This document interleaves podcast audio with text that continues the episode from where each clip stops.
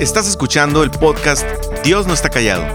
Acompáñanos a aprender de Jesús a través del Evangelio de Juan. En el episodio anterior abordamos el segundo día de una secuencia de cuatro días que nos relata el resto del capítulo 1 de Juan. El primer día está una delegación de líderes religiosos enviada por los judíos cuestionando a Juan el Bautista. El segundo día, Juan el Bautista está predicándole a una audiencia cuando aparece Jesús. El tercer día y cuarto día vamos a leerlo a continuación en los versículos del 35 al 51 del capítulo 1 de Juan. Leo para ti. Al día siguiente, Juan estaba de nuevo allí, con dos de sus discípulos. Al ver a Jesús que pasaba por ahí, dijo, Aquí tienen al Cordero de Dios. Cuando los dos discípulos le oyeron decir esto, siguieron a Jesús. Jesús se volvió y al ver que lo seguían les preguntó, ¿qué buscan? Rabí, ¿dónde te hospedas? Rabí significa maestro. Vengan a ver, les contestó Jesús. Ellos fueron, pues, y vieron dónde se hospedaba, y aquel mismo día se quedaron con él. Eran como las cuatro de la tarde. Andrés, hermano de Simón Pedro, era uno de los que, al oír a Juan, habían seguido a Jesús. Andrés encontró primero a su hermano Simón y le dijo, Hemos encontrado al Mesías, es decir, el Cristo. Luego lo llevó a Jesús, quien mirándolo fijamente le dijo, Tú eres Simón, hijo de Juan, serás llamado Cefas, es decir, Pedro. Al día siguiente, aquí va el cuarto día de esta secuencia, Jesús decidió salir hacia Galilea, se encontró con Felipe y lo llamó, Sígueme. Felipe era del pueblo de Bethsaida, lo mismo que Andrés y Pedro. Felipe buscó a Natanael y le dijo, Hemos encontrado a Jesús de Nazaret, el hijo de José, aquel de quien escribió Moisés en la ley y de quien escribieron los profetas. ¿De Nazaret? replicó Natanael. ¿Acaso de ahí puede salir algo bueno? Ven a ver, le contestó Felipe. Cuando Jesús vio que Natanael se le acercaba, comentó, Aquí tienen a un verdadero israelita en quien no hay falsedad. ¿De dónde me conoces? le preguntó Natanael. Antes de que Felipe te llamara, cuando aún estabas bajo la higuera, ya te había visto. Rabí, tú eres el Hijo de Dios, tú eres el Rey de Israel, declaró Natanael. ¿Lo crees porque te dije que te vi cuando estabas debajo de la higuera? Vas a ver aún cosas más grandes que estas. Y añadió, Ciertamente les aseguro que ustedes verán abrirse el cielo y a los ángeles de Dios subir y bajar sobre el Hijo del Hombre.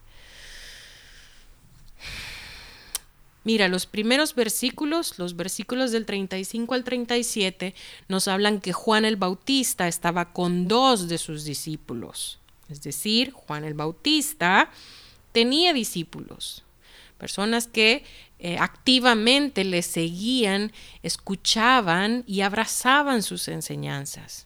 Entonces nos vemos en este, en este relato, al comienzo de este relato, que Juan está con dos de sus discípulos, cuando nuevamente miró que venía Jesús y exclama, He aquí el Cordero de Dios.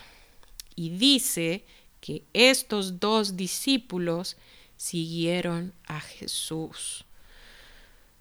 Estos discípulos eran Andrés y Juan probablemente aquí digas, a ver, a ver, otro Juan. ya tenemos Juan el Bautista y Juan el que escribió el Evangelio de Juan. ¿Quién es este otro Juan? No te preocupes, no es otro Juan.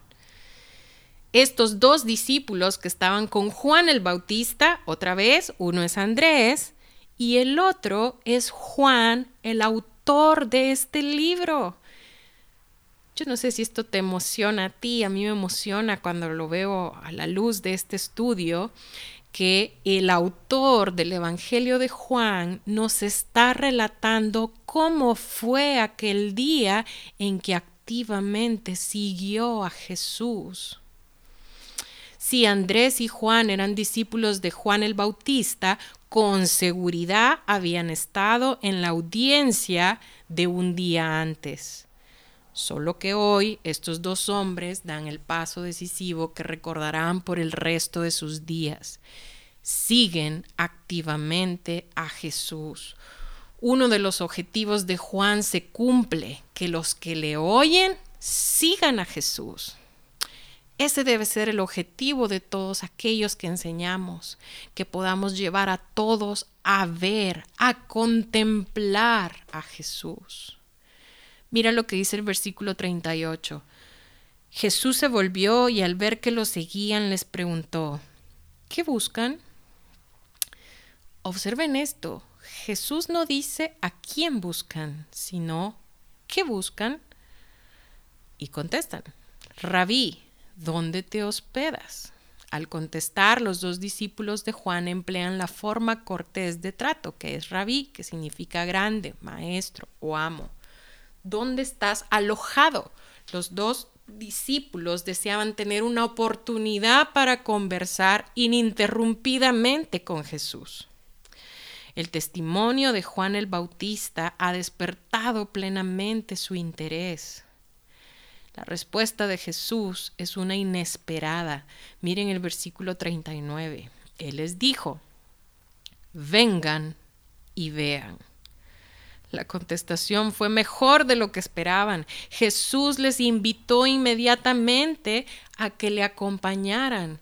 Su respuesta significaba que no tenían que esperar algún día en el futuro, sino que se les permitía, incluso invitaba a acompañarle inmediatamente.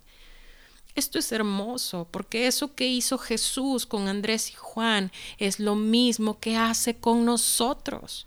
La invitación de Dios con el ser humano es ven y ve.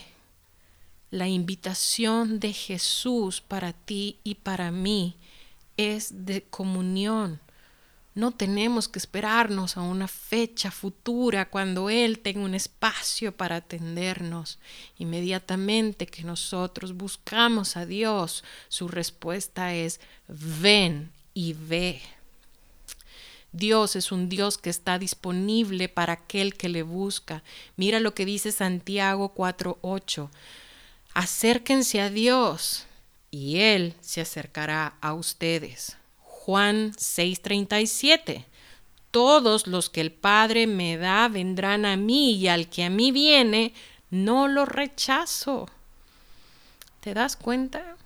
Ese es el Dios que estamos conociendo a través de las escrituras.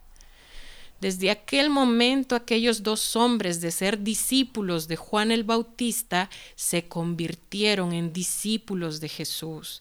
Dice el versículo 39, y se quedaron con él aquel día, era como la hora décima, otras versiones dicen como las cuatro de la tarde. El aspecto importante de este asunto no es qué significa la hora décima, sino por qué el escritor menciona la hora. Interesante, ¿no?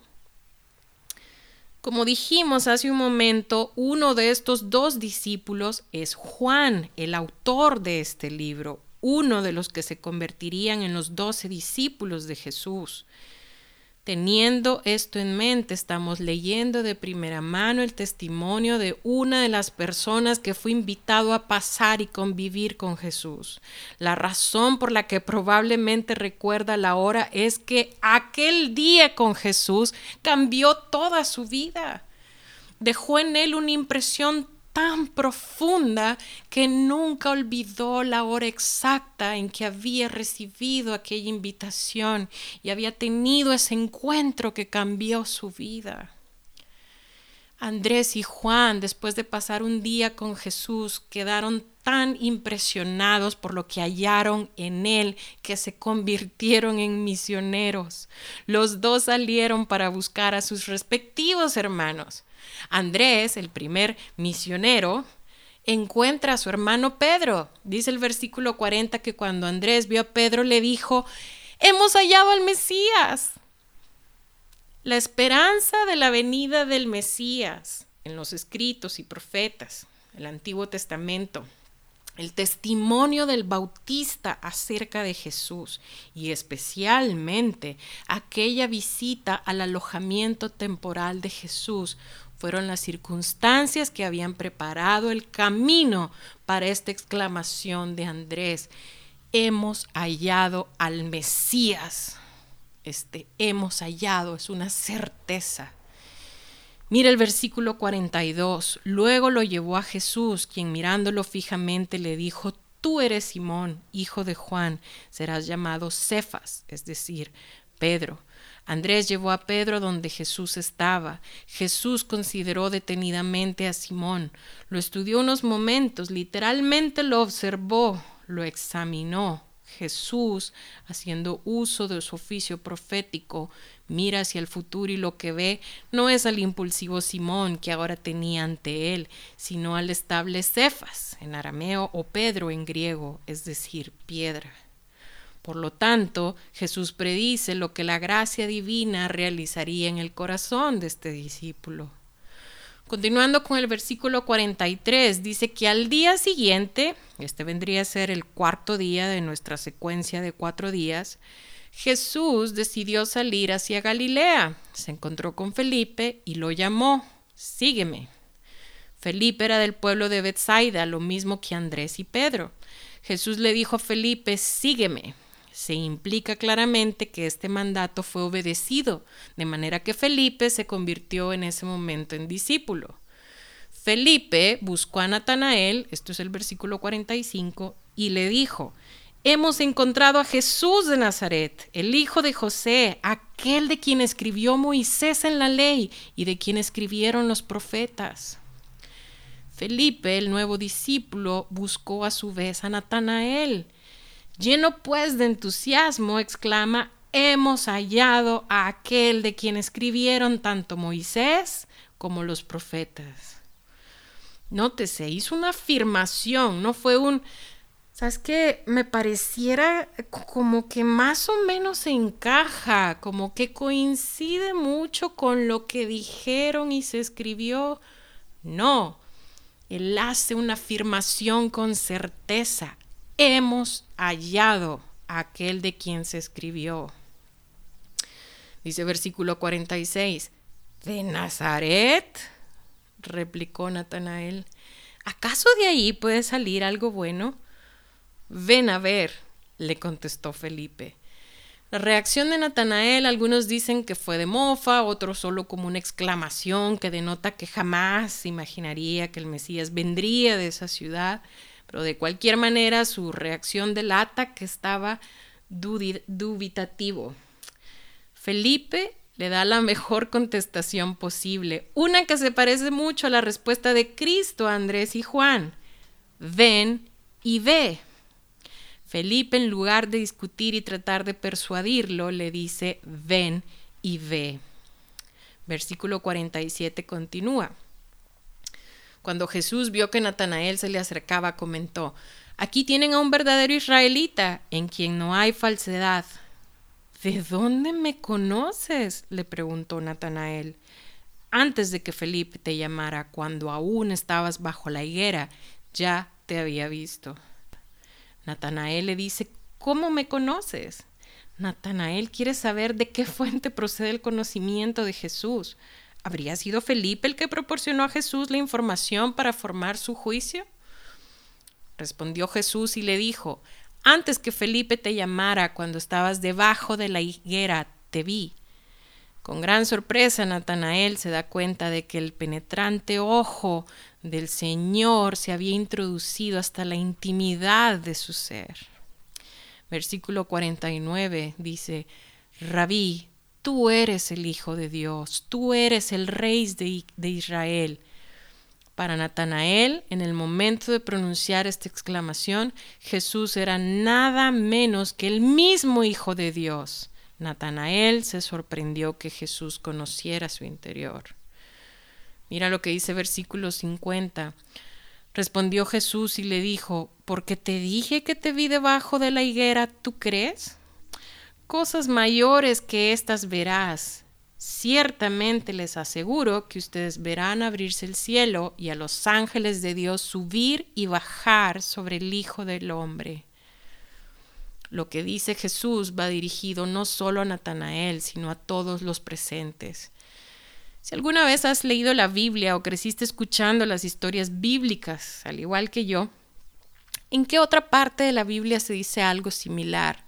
Esto de los ángeles de Dios subir y bajar sobre el Hijo del Hombre. ¿Te recuerdas?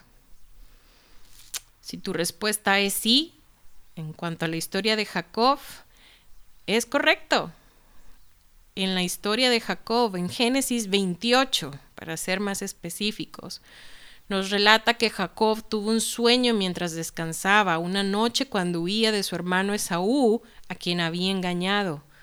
Dice que vio una escalera que tocaba el suelo y cuyo extremo alcanzaba hasta el cielo.